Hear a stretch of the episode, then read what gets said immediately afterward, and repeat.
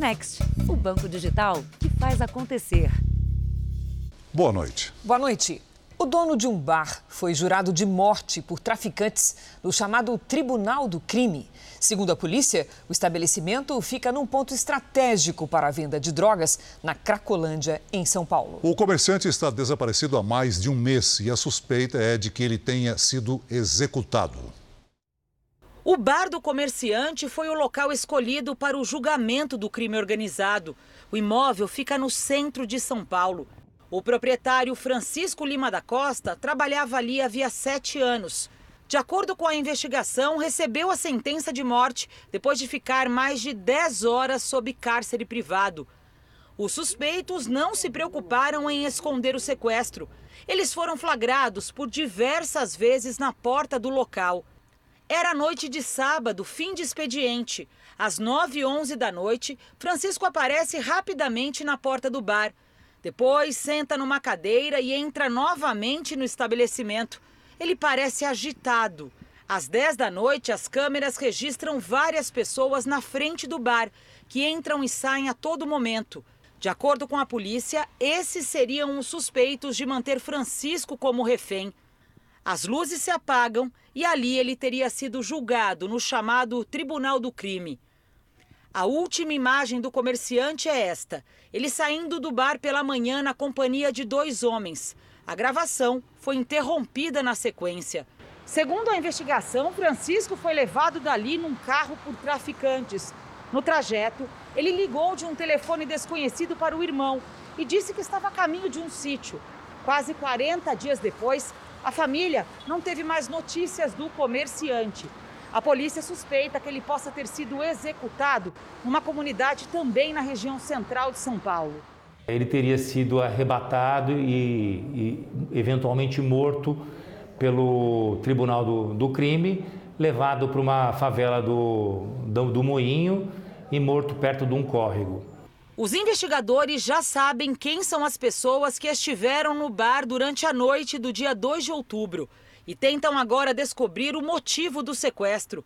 Testemunhas afirmam que traficantes queriam o comércio de Francisco para servir de centro de distribuição de drogas. O imóvel fica num ponto estratégico, perto da Cracolândia. Ele era trabalhador, não fazia mal a ninguém e a família quer saber o que houve com ele. Uma resposta. Veja agora outros destaques do dia. O presidente Bolsonaro diz que vai prorrogar a desoneração da folha de pagamento por mais dois anos. Senadores governistas querem votar proposta que abre espaço ao Auxílio Brasil até 2 de dezembro. Coreia do Sul começa a testar o táxi voador. E por que um dos paraísos turísticos do Brasil mantém um lixão a céu aberto?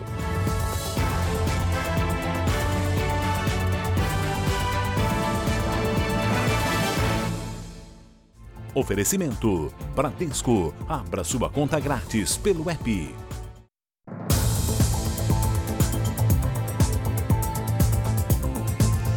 Uma ilha no Caribe seria hoje o esconderijo de dois brasileiros suspeitos de fazer parte de um esquema de pirâmide financeira que teria movimentado 38 bilhões de reais aqui no Brasil. Eles são dois dos principais assessores de Glideson Acácio dos Santos, que está preso e se tornou conhecido como o faraó dos bitcoins. A prisão foi decretada em 24 de agosto, um dia depois que João Marcos Dumas e Vicente Gadelha Rocha Neto desembarcaram em Punta Cana, na República Dominicana. Eles são suspeitos de participar de uma organização criminosa que promoveria uma chamada pirâmide financeira. O esquema usava moedas digitais que não são regulamentadas no Brasil. O suposto chefe da quadrilha, Glideson Acácio dos Santos, está preso. A República Dominicana é um conhecido destino turístico no Caribe. João Marcos e Vicente foram até lá em dois aviões fretados, com outras 500 pessoas. As despesas foram pagas por Glideson.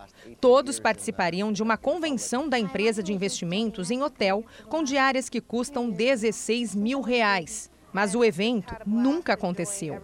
Por causa das prisões no Brasil, parte do grupo teria permanecido na República Dominicana. A suspeita é que os foragidos e as esposas tenham alugado uma casa no país para se esconder. Eles fazem parte do grupo de 17 pessoas que são réus na Justiça Federal por crimes contra o sistema financeiro. Glideson e a esposa Mirelle Zerpa, que está foragida, eram os donos das quatro empresas e tinham sete sócios. Vicente Gadelha seria o responsável por expandir o esquema. 37 milhões de reais passaram pelas contas bancárias dele. A esposa de Vicente mandaria o dinheiro do grupo para paraísos fiscais. Abaixo deles, outros sócios administrativos que faziam contratos e pagamentos de clientes. Para a polícia, João Marcos Dumas Viana e a esposa Larissa Dumas movimentaram mais de 14 milhões de reais no ano passado. O grupo teria ainda consultores que buscavam novos clientes. Ao todo, 38 bilhões de reais foram movimentados. 67 mil pessoas investiram em criptomoedas, as bitcoins, com o grupo de Glideson. Mais de 500 procuraram a justiça para ter o dinheiro de volta. Segundo esse especialista, o retorno dos homens de confiança de Glideson ao país agora depende de acordos diplomáticos. Somente recentemente, esse ano, o Brasil assinou um acordo para é, extradição com a República Dominicana. O Brasil expeça um mandado de prisão e deposite esse mandato de prisão no banco de dados da Interpol, eles podem ser presos em qualquer dos países signatários do Acordo Internacional de, polici de Policiamento. Um empresário foi preso quando saía de uma casa de shows em São Paulo. Ele é suspeito de encabeçar um esquema de pirâmide financeira. O grupo teria movimentado cerca de 100 milhões de reais em um período de quatro anos. Outras três pessoas também foram presas. Em dois anos, Eduardo Bercelli Mendes, de 26 anos, considerado líder da quadrilha, abriu empresas e filiais no interior de São Paulo, mas seria tudo uma fachada. Segundo a investigação, as empresas ofereciam serviços de créditos de vários bancos. Mas, na verdade, o objetivo era convencer as pessoas a entregar suas economias, em troca de rendimentos que poderiam chegar a 6% ao mês. Esses recursos eram pagos com a entrada de novos investidores, o que caracterizava o esquema da pirâmide. Intitulando um empresário de sucesso que sabia investir dinheiro levando as pessoas a uma credibilidade que pudesse fazer com que elas cada vez mais procurassem essa empresa para que pudesse investir dinheiro. A polícia acredita que 600 mil pessoas foram prejudicadas pelo esquema. Além do empresário, foram presos o diretor-geral do grupo, Murilo Dantas Oliveira, de 29 anos, a ex-mulher do empresário e também a diretora financeira. Todos serão indiciados em crimes contra o sistema financeiro, falsidade ideológica, estelionato, crime contra a economia popular e organização criminosa. As penas somadas podem chegar a 24 anos de reclusão. Durante a operação das polícias federal, civil e Ministério Público, foram apreendidos carros de luxo e embarcações de grande porte que pertenciam ao grupo. Também foram localizados imóveis comprados com o dinheiro do esquema. A nossa produção tentou, mas não conseguiu contato com a defesa dos citados nesta reportagem. Os aumentos seguidos na conta de luz provocaram a alta da inadimplência no setor e também das ligações clandestinas de energia elétrica. A Companhia de Distribuição de Energia na Grande São Paulo registrou um aumento de quase 200% nas fraudes nos primeiros nove meses desse ano. Além de ser crime, fazer o chamado gato na eletricidade também coloca vidas em risco. Uma imagem que se repete em muitas comunidades brasileiras: fios emaranhados para levar energia até as casas. Aqui a escada é usada para fazer a ligação irregular, o gato. A Associação Brasileira do Setor calcula que só no ano passado, de toda a energia injetada na rede de distribuição, mais de 7% acabaram desviados clandestinamente. O volume roubado seria suficiente, por exemplo, para atender a demanda de todo o estado do Paraná. O prejuízo não é só das empresas. A perda acaba entrando também no cálculo da tarifa. e pesa no bolso dos consumidores que mantêm as contas em dia. Se a gente pensar que é, a cada 100 reais de uma conta de energia, 16 reais eles estão vinculados a uma perda elétrica, eu estou falando que 16% da conta tem alguma relação com a, a fraude de energia. A consequência dos gatos não é só prejuízo financeiro. As ligações improvisadas são um risco constante de acidentes. Já foram apontadas como a causa de grandes incêndios em comunidades. Na região metropolitana de São Paulo, a preocupação de uma distribuidora é unir a fiscalização a um trabalho em parceria com prefeituras para fazer a regularização do fornecimento. Hoje a gente estima que a gente tem 260 mil gatos em regiões onde a gente tem uma área pouco urbanizada, onde tem conexões diretas. Nosso objetivo ali é regularizar todos os clientes envolvidos, em conjunto com a prefeitura e com, e com o líder local. A gente regulariza e faz uma, uma nova rede com um padrão de, de qualidade. Outro desafio para a fiscalização das concessionárias de energia é combater fraudes cometidas por consumidores que têm o fornecimento regular e que fazem adulterações no equipamento de medição para reduzir o valor da conta. Uma das maiores empresas do setor registrou de janeiro a setembro deste ano, em 24 municípios aqui de São Paulo, 34 mil casos. Quem faz a manipulação do medidor de energia está cometendo crime de estelionato. A gente faz centenas de operações todos os anos com a polícia. Sai gente presa. Então isso é, isso é fraude, isso você está roubando, é um furto. Para a Associação de Distribuidores, o combate ao desvio de energia depende também de um esforço maior do poder público. A gente precisa de envolvimento da sociedade. Ministério Público precisa ser um agente da transformação, orientando a população. O Judiciário precisa agir de uma forma é, dura em cada processo judicial que existe no país sobre isso. A gente precisa de uma polícia que se envolva nisso porque esse custo e esse impacto é para toda a sociedade. O Jornal da Record faz um intervalo de um minuto. E na volta, você vai ver que o drone, que pode ser usado como táxi aéreo para transportar passageiros sem piloto.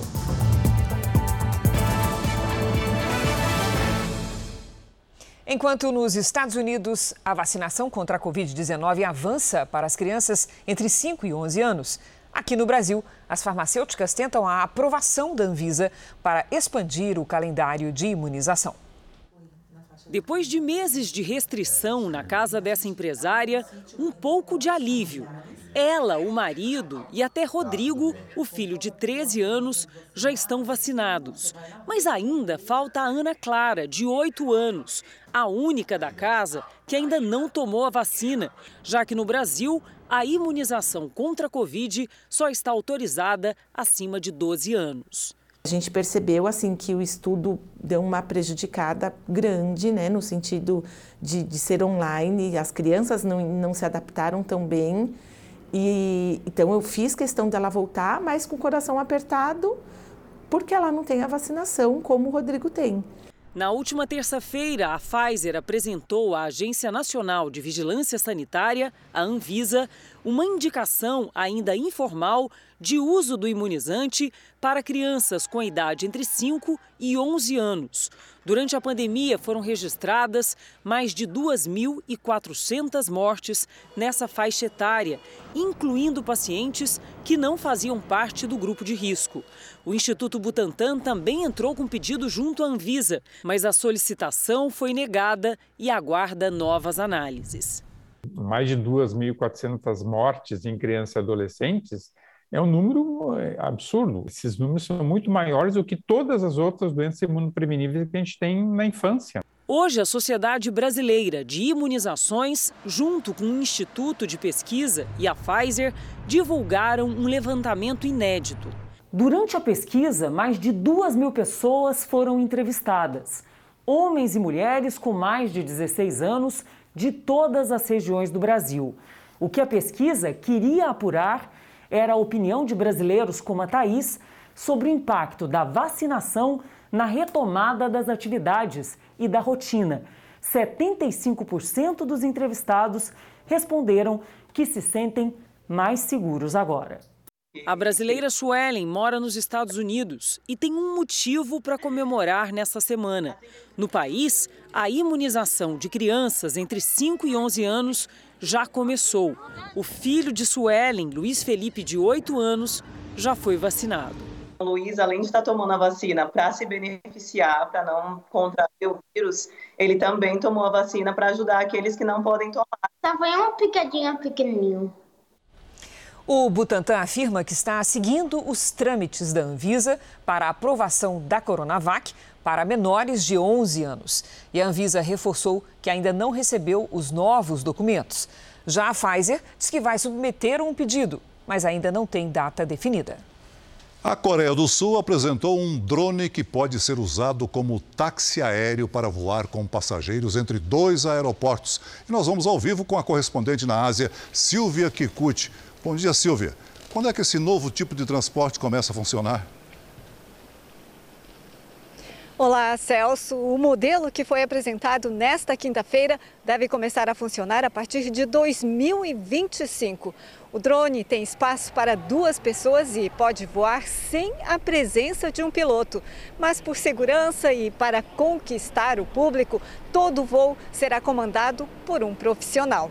A empresa disse que o trajeto entre o centro de Seul e o aeroporto internacional, que costuma levar uma hora de carro, pode ser feito em apenas 25 minutos de drone. Celso, Cris, volto com vocês. Obrigado, Silvia.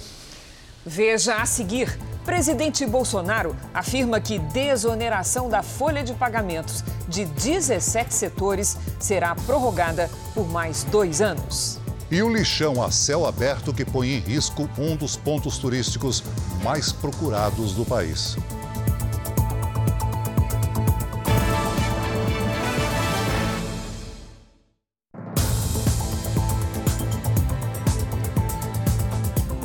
O presidente Bolsonaro garantiu hoje a representantes do setor produtivo que vai apoiar no Congresso um projeto que prorroga a desoneração da folha de pagamentos das empresas por mais dois anos. O projeto deve ser votado na próxima quarta-feira. Ele é fundamental para manter milhões de postos de trabalho e estimular novas contratações.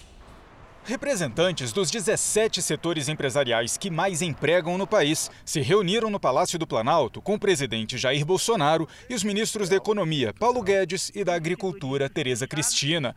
Eles ouviram do presidente a garantia de que a desoneração da folha de pagamento vai ser prorrogada por mais dois anos. A desoneração atual deixa de valer em 1 de janeiro de 2022. O presidente está consciente da importância da desoneração tanto com relação à sustentabilidade das empresas quanto à geração de emprego. Nós não podemos ter demissão de mão de obra, principalmente nessa fase de sofrimento das empresas dos trabalhadores, com demissões e com pandemias empresas quebrando. Nós mostramos que setores como o meu vão poder contratar 20 mil, 30 mil pessoas. Aqui só na mesa de rodada, nesses sete setores que representam os 17 que estão na política de desoneração, já se colocou aí mais de 200 mil empregos que podem ser criados no próximo ano. Durante a reunião, o ministro da Economia Paulo Guedes quis condicionar a continuidade da medida à aprovação da proposta de emenda à Constituição dos precatórios no Senado e ao apoio dos empresários às reformas. Mas foi desautorizado pelo presidente, que garantiu a prorrogação da desoneração da folha de pagamento por mais dois anos, mesmo que a agenda do governo no Congresso enfrente dificuldades. Depois do encontro, em outro evento, Bolsonaro anunciou a decisão. Quando se fala em em alimentação, emprego é alimentação. Quem não tem emprego tem dificuldade de se alimentar, obviamente.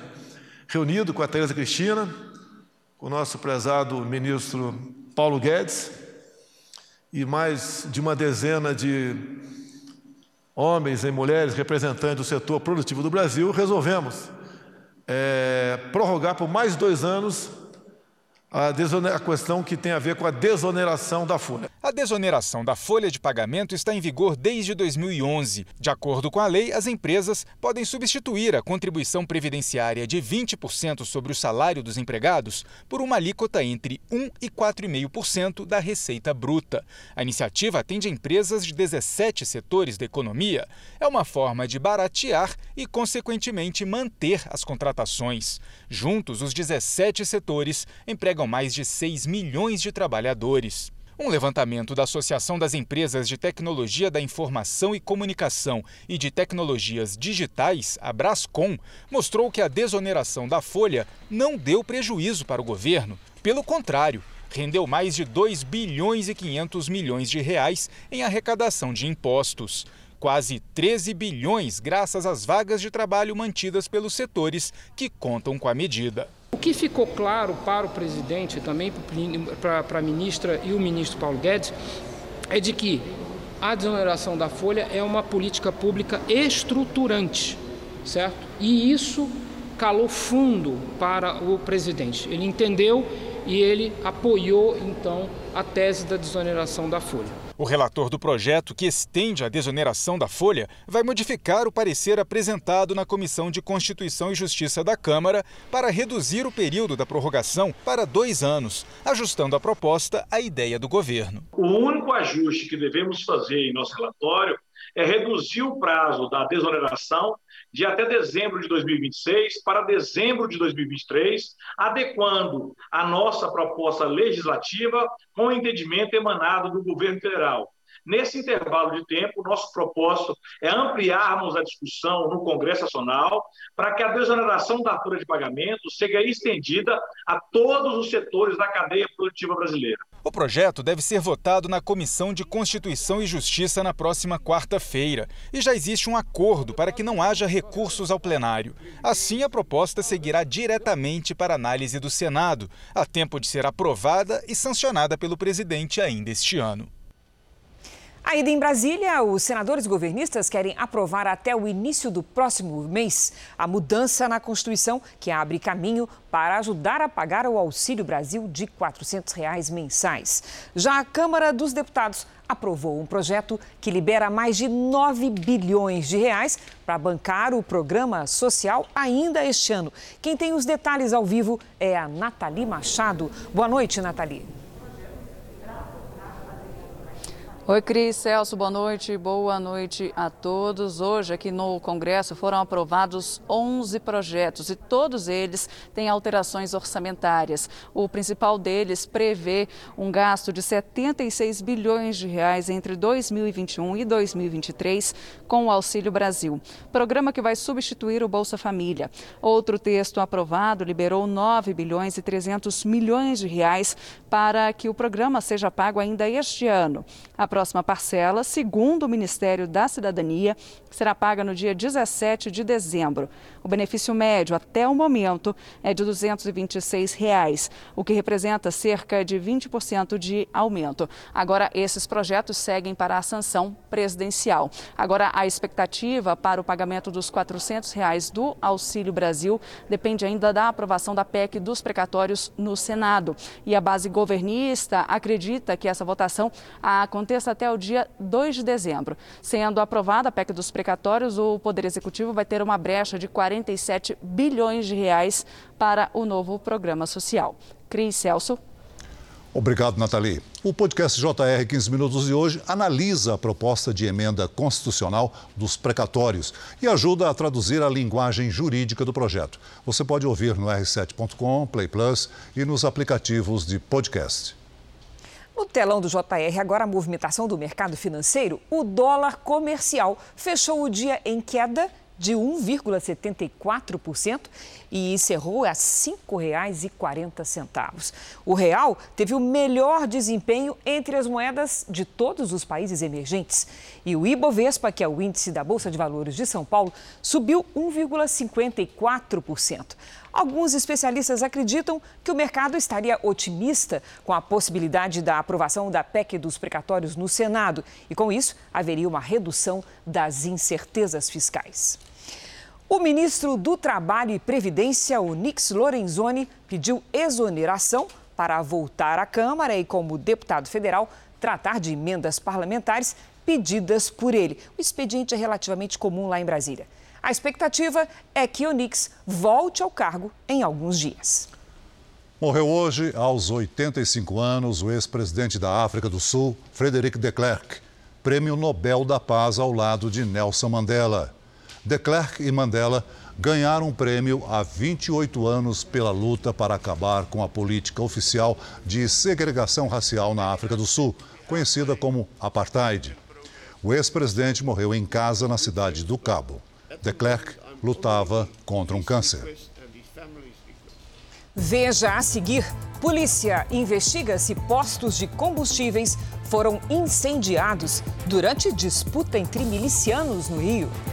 Chuva provoca destruição e deixa pessoas desalojadas em Minas Gerais.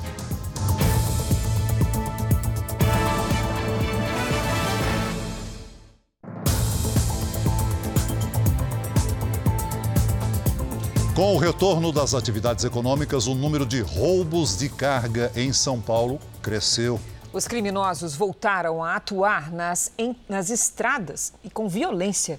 E os caminhoneiros passaram a usar até um aplicativo para fortalecer a própria segurança. Nos 13 anos em que faz a rota entre São Paulo e Blumenau, em Santa Catarina, o Vitor já foi alvo de saque em um congestionamento e de uma tentativa de roubo de carga, que terminou em tiroteio. Para, para, para, eu parei, eu já entrou três aqui para dentro e leva, leva, leva. O esquema deles é tirar você da rota, botar no meio do mato, né? E aí ele faz o serviço. E ele é um privilegiado por trabalhar numa transportadora que tem tecnologia de ponta instalada na frota para monitorar as viagens. Um carro que para dentro da rota dele por uns dois minutos e abre a porta. O sistema já entende que aconteceu um roubo. Então ele já vai bloquear o caminhão, vai emitir um alerta para todos os gestores e vai acionar a polícia automaticamente. Mesmo assim, depois de queda durante a pandemia, os roubos de carga voltaram a crescer em São Paulo. Foram 4.240 casos de janeiro a setembro do ano passado mas no mesmo período deste ano já chegaram a 4.599. Em resposta, o sindicato da categoria está preparando um aplicativo através do qual os caminhoneiros poderão preparar o seu rodograma, o seu plano de viagem.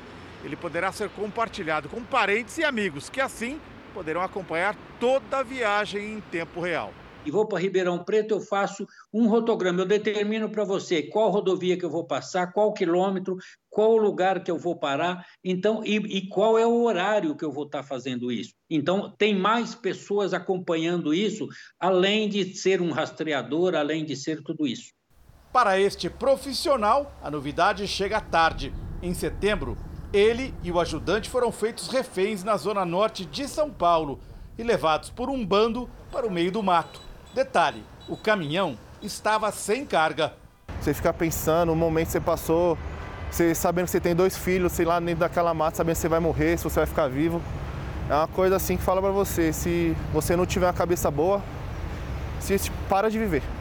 Os criminosos prometeram devolver o caminhão, mas até agora nada. Por falta de fretes durante a pandemia, o motorista não havia renovado o seguro. Agora amargo desemprego a pé, com dois filhos jovens para criar e prestações do caminhão ainda a pagar, quase dois mil reais por mês. Faltou uns 10 meses para pagar. No Rio de Janeiro, postos de combustíveis foram incendiados durante a madrugada. Moradores afirmam que a região é alvo de disputa entre milicianos. O dia foi de limpar os estragos no posto de gasolina destruído pelo fogo. O teto, revestido de plástico, veio abaixo e a bomba de combustível ficou completamente queimada. Peritos da Polícia Civil estiveram no local. O incêndio no posto, às margens da Avenida Brasil, em Santa Cruz, começou durante a madrugada e foi filmado por um dos funcionários. Tacaram fogo no posto que eu trabalho aqui, ó. Os caras chegou aqui tudo de fuzil, tudo armado. A menos de um quilômetro dali, este outro posto, da zona oeste do Rio, teve o mesmo fim. Segundo os frentistas, o fogo foi provocado por homens encapuzados, fortemente armados e que chegaram de carro. Por sorte, ninguém saiu ferido. Os donos dos dois postos serão ouvidos pela polícia e câmeras de segurança serão analisadas para tentar identificar os criminosos. A principal linha de investigação é que os ataques tenham sido motivados pela guerra entre as milícias que disputam poder na região. O conflito se intensificou no ano passado, com a morte do miliciano Wellington da Silva Braga, o Eco, durante uma operação da polícia houve uma divisão no grupo. O irmão dele, Luiz Antônio da Silva Braga, conhecido como Zinho, assumiu o comando da maior milícia na zona oeste do Rio e se tornou oponente de Danilo Dias Lima, o Tandera, cotado para suceder o posto. Esse vídeo mostra o poderio militar dos milicianos ligados a Zinho, que fazem ameaças à quadrilha rival. Isso aí é pra você, ó! É importantíssimo prender esses criminosos, é importantíssimo desarmá-los e, se possível, botar as lideranças fora do Rio de Janeiro, mandar para presídios federais de segurança máxima para eles não terem nenhum contato com o mundo aqui fora. Vamos voltar ao vivo a Brasília porque já estão na capital os dois motores da aeronave que caiu com Marília Mendonça e outras quatro pessoas. O repórter Matheus Scavazini tem os detalhes. Boa noite, Matheus. Boa noite, Cris, Celso. Os motores foram trazidos para a sede do Centro de Investigação e Prevenção de Acidentes Aeronáuticos, o CENIPA. Inicialmente, os motores seriam levados para Sorocaba e depois para Goiânia, mas, segundo a Força Aérea Brasileira informou, o destino foi modificado por questões técnicas acertadas com o fabricante. A fuselagem e as asas do bimotor foram levadas de caminhão até a base aérea do Galeão, no Rio de Janeiro, onde já estão sendo analisadas por investigadores. O objetivo do CENIPA é evitar novos acidentes com características semelhantes. Marília Mendonça e outras quatro pessoas morreram na última sexta-feira com a queda da aeronave que se preparava para pouso na cidade de Caratinga, em Minas Gerais. Cris Celso. Obrigada, Matheus. As fortes chuvas em Minas Gerais provocaram enchentes, desmoronamentos e deixaram mais de 100 pessoas desalojadas. Os comerciantes bem que tentaram mas não conseguiram impedir a inundação nas lojas da cidade de Sem Peixe, zona da Mata Mineira. A chuva ainda alagou ruas. Tá descendo água força, hein? Destruiu as calçadas e deixou mais de 100 moradores desalojados. Aí, jogou a geladeira no chão. A única ponte que dá acesso ao município ameaça cair. Foi muita água que desceu aqui. Nunca aconteceu isso aqui na nossa cidade. Na capital mineira, a chuva fez a água encobrir esta passarela de pedestres, que procuraram refúgio no ponto de ônibus. No estado com tantas montanhas como Minas Gerais, uma outra preocupação da Defesa Civil é com a possibilidade de deslizamento de terra. Aqui em Santa Luzia, região metropolitana de Belo Horizonte, por exemplo, a enxurrada levou o muro desta casa. O imóvel agora está por um tris sustentado só por esta barra de ferro. Os cinco moradores do sobrado improvisaram uma lona na esperança de salvar a casa. Em 11 dias, já choveu mais da metade do volume esperado para o mês de novembro. No Vale do Aço, uma câmera flagrou o barranco soterrando dois carros na cidade de Ipatinga. A BR-381 foi interditada depois que uma pedra rolou de uma encosta. Este caminhoneiro escapou por muito pouco. Pisou no freio ao perceber o perigo. Meu Deus do céu! Olha o tamanho da pedra! Em 11 dias, Minas Gerais já ultrapassou o volume de chuva esperado para o período. Vamos saber que outros locais estão nessa situação com a Lidiane Sayuri. Boa noite, Lid. Boa noite, Cris, Celso. Para quem nos acompanha, olhem só, os estados do Nordeste lideram. Neste período é normal que a chuva ocorra na metade norte do Brasil, mas este ano a formação de corredores de umidade deixam o volume de chuva acima do normal.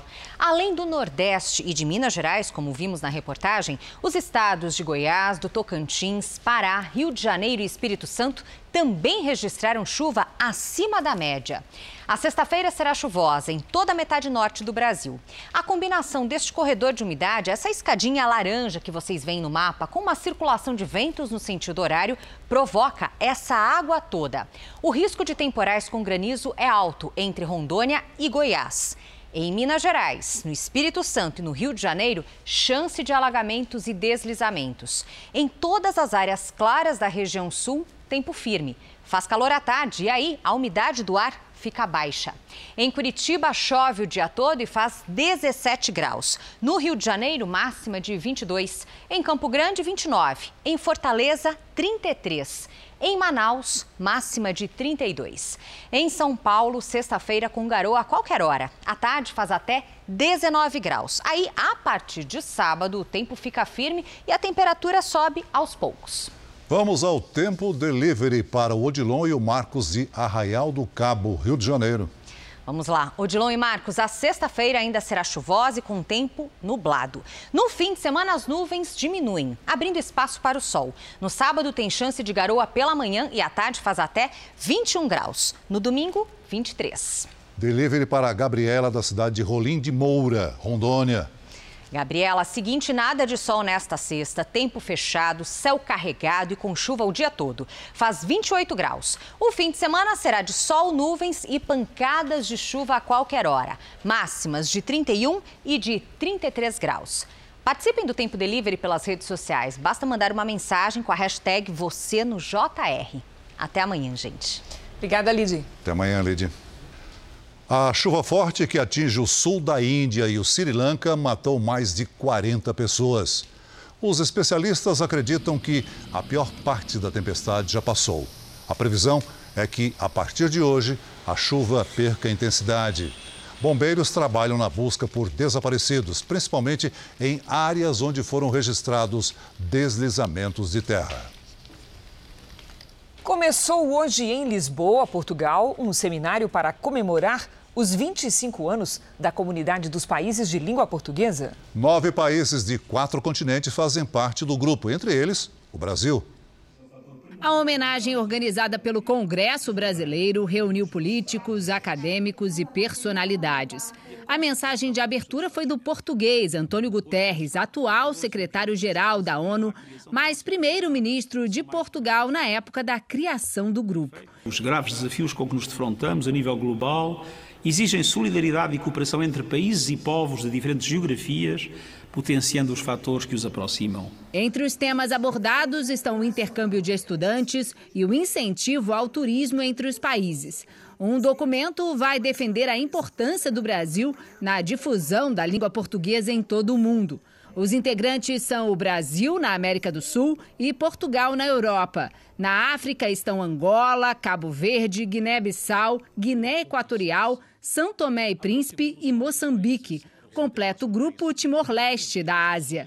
O ministro do Supremo Tribunal Federal, Gilmar Mendes, resumiu a importância do idioma para todos esses países. A gente pode ter várias definições né, do conceito de pátria. A língua é pátria.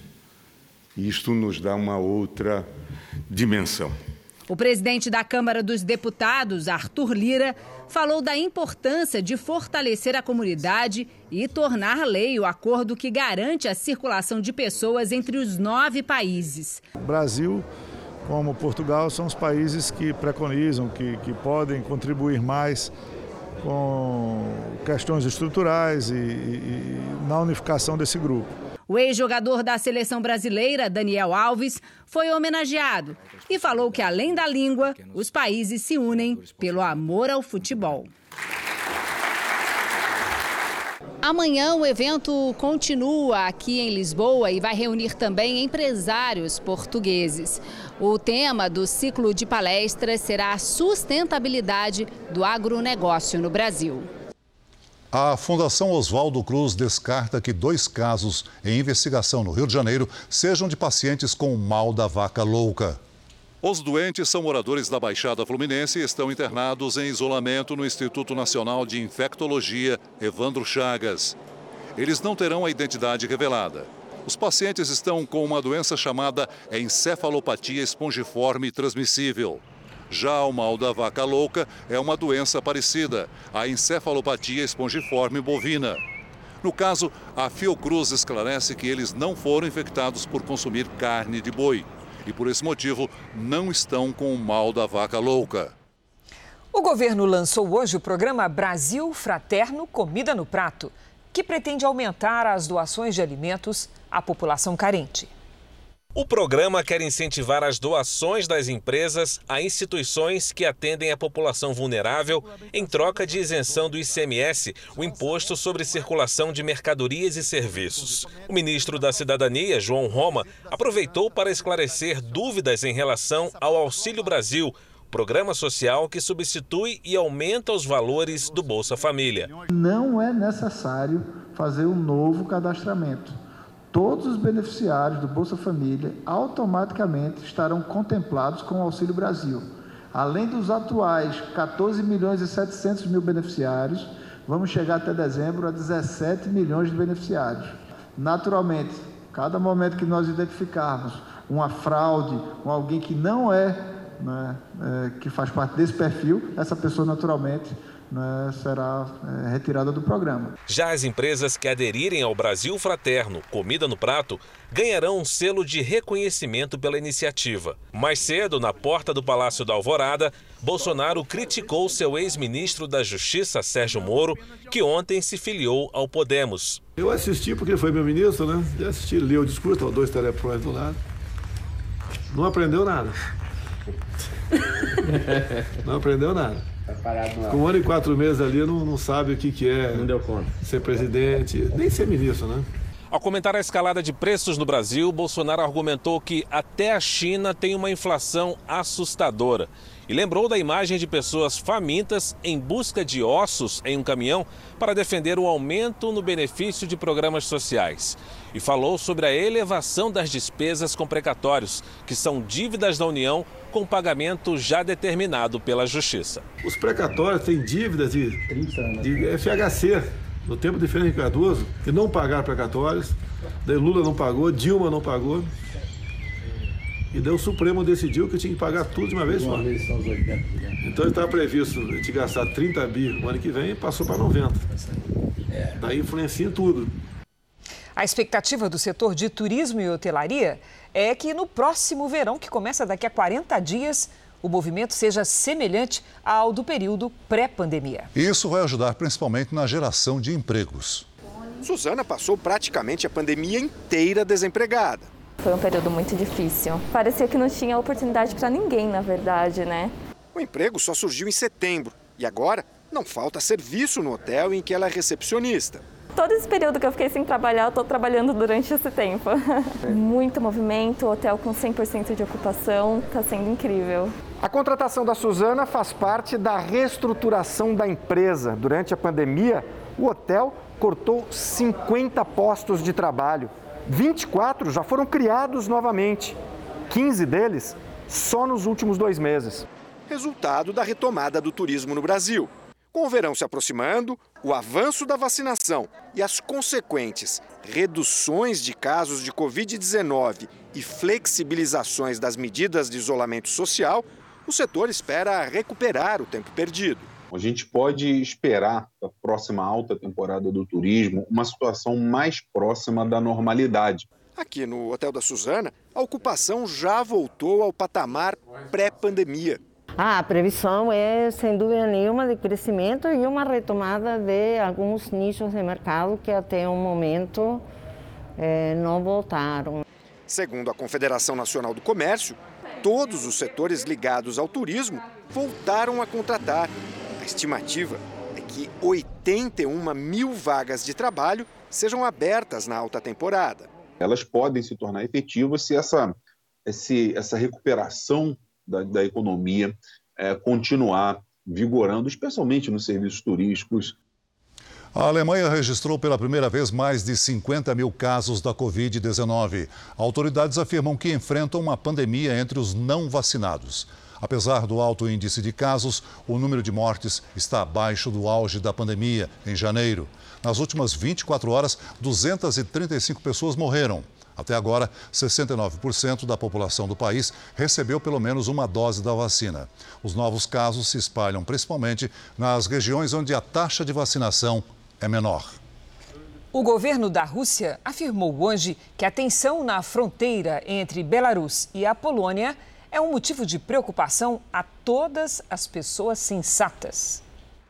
A Rússia é aliada de Belarus e os dois países fizeram exercícios militares conjuntos nesta quinta. A crise começou com sanções impostas pela União Europeia a Belarus por violações dos direitos humanos. Como resposta, o presidente do país, Alexander Lukashenko, teria permitido que milhares de imigrantes se deslocassem até a fronteira com a Polônia. Neste momento, mais de 2 mil imigrantes estão na região em condições precárias, enfrentando baixas temperaturas. O presidente Lukashenko ainda ameaçou cortar o fornecimento de gás da Europa se novas sanções forem impostas.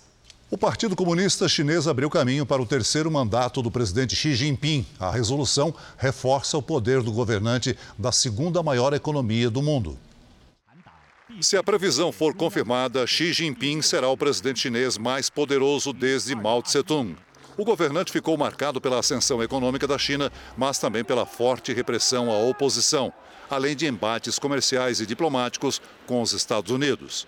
Nos últimos tempos, a China tem sido criticada também pela falta de transparência sobre o surgimento do coronavírus. Morreu hoje em São Paulo a jornalista Cristiana Lobo, com quem eu tive o privilégio de conviver durante mais de 20 anos de cobertura política em Brasília. Ela foi vítima de um câncer. A comentarista política tinha 64 anos. A goiana Cristiana Lobo tinha, vinha tratando há alguns anos de um mieloma múltiplo, um tipo de câncer raro que afeta as células da medula óssea, responsáveis por produzir anticorpos. A jornalista se especializou na cobertura política e trabalhou em vários jornais de grande circulação e na televisão, onde atuava há 24 anos. Ela deixa marido, dois filhos e dois netos. O cantor e compositor Gilberto Gil passou a ser um imortal a partir de hoje. Ele foi eleito para a Academia Brasileira de Letras. O músico baiano, que está com 79 anos, recebeu 21 votos. Ele vai ocupar a cadeira 20 da academia, que tem como patrono médico e jornalista Joaquim Manuel de Macedo. E estava vaga desde a morte do jornalista Murilo Melo Filho, em maio de 2020. Futebol, rodada do Campeonato Brasileiro coloca o Atlético Mineiro mais perto do título. Confirma o bom momento do Palmeiras e deixa as torcidas de São Paulo e Santos mais aliviadas. As duas equipes estão cinco pontos acima da zona do rebaixamento. Melhor entre os paulistas, o vice-líder Palmeiras goleou o Atlético Goianiense por 4 a 0. O Santos venceu o Bragantino por 2 a 0 e respira mais aliviado, agora cinco pontos acima da zona do rebaixamento. Esta também é a diferença do São Paulo para o Z4. O empate em 1 a 1 com o Fortaleza foi mais um resultado ruim. O São Paulo começa a fazer duas contas: uma para escapar do rebaixamento, outra para administrar prejuízos caso se recupere, mas não consiga disputar a Libertadores no ano que vem. Situação que o técnico Rogério Ceni vê com uma certa ironia. Prejuízo, pelo que eu sei, já tem prejuízo aqui há bastante tempo, né? Há anos atrás o prejuízo parece que. Eu lembro que eu saí daqui tinha 150 milhões em dívida. Quatro anos atrás, hoje acho que tem 600 milhões em dívida. Então o prejuízo vem aumentando ano após ano. O Corinthians foi ao Mineirão e perdeu por 3 a 0 para o Atlético, o primeiro colocado. A sete jogos do final e com 10 pontos de vantagem sobre o Palmeiras, Cuca, técnico dos mineiros, prefere manter a cautela. Duas partidas a menos, né? Se ele fizer os dois, os dois resultados, fica oito atrás. Não acabou. Tem confronto direto. Eu pode ter certeza que o dia que acontecer, eu falo, ó, o GT campeão falta um pouco. O marco do saneamento fixou em 2024 o prazo máximo para o fim dos lixões em todas as cidades brasileiras. Em Morro de São Paulo, um dos destinos turísticos mais visitados da Bahia, quase todo o lixo ainda é descartado a céu aberto. Morro de São Paulo, na ilha de Tinharé, na Bahia, é um dos destinos turísticos mais procurados do Brasil, com praias concorridas e hotéis de luxo. A ilha recebe cerca de 400 mil visitantes todos os anos. Cada um paga 20 reais como taxa de preservação do local. Mas o dinheiro não chega nessa área, um lixão a céu aberto com toneladas de resíduos. Aqui tem de tudo, de rodas de bicicleta a material hospitalar. Todo o lixo produzido na ilha vem para cá. Quem conhece cada canto do lixão é Dona Marinês. Aos 63 anos, com 10 filhos e 21 netos, ela tira o sustento daqui, desde que perdeu o emprego em uma pousada. Ah, tinha cenoura aqui fazendo a sopa. Assim que o caminhão chega, os catadores se aproximam. É um meio de sobreviver melhor porque no, a, a, renda é, não dá. Então a gente percorre corre um, um jeito melhor para poder sobreviver. Há quase um ano, esse é o endereço de Ana Cláudia. Ela mora em frente ao lixão, com o marido, três filhos e dois netos. Às vezes a gente não, não a gente luta para conseguir e não consegue o que a gente quer. E fica difícil, né? O lixão ocupa uma área equivalente a 10 campos de futebol. Todo dia, cerca de 15 tratores descarregam lixo de três localidades da região. Aqui embaixo passa um dos maiores reservatórios naturais de água doce do litoral brasileiro. O Ministério Público denuncia a situação há mais de 10 anos e cobra medidas da Prefeitura de Cairu, município onde fica Morro de São Paulo. Agora, após uma decisão da Justiça, o prefeito da cidade se comprometeu a fechar o lixão. A gente vai é, restringir todo e qualquer acesso a ele, vai ser feito uma cortina vegetal nele e vamos começar um monitoramento ambiental nele para a gente ver em que nível, em que situação se encontra o entorno de contaminação desse, desse lixão. O lixo deve ser levado ao aterro sanitário de uma cidade vizinha. A promessa de que o material reciclável fique com uma cooperativa e os lucros sejam divididos entre os catadores. A cooperativa vem com essa proposta de pegar esse material que hoje é lixo porque está misturado e transformá-lo em fonte de renda né, e dignidade para pessoas que gostam e trabalham já com, com os materiais recicláveis, mas apenas de uma forma informal. O Jornal da Record de hoje termina aqui. À meia-noite e meia tem mais Jornal da Record. Fique agora com a novela Gênesis. A gente se vê amanhã. Até lá. Boa noite e até amanhã.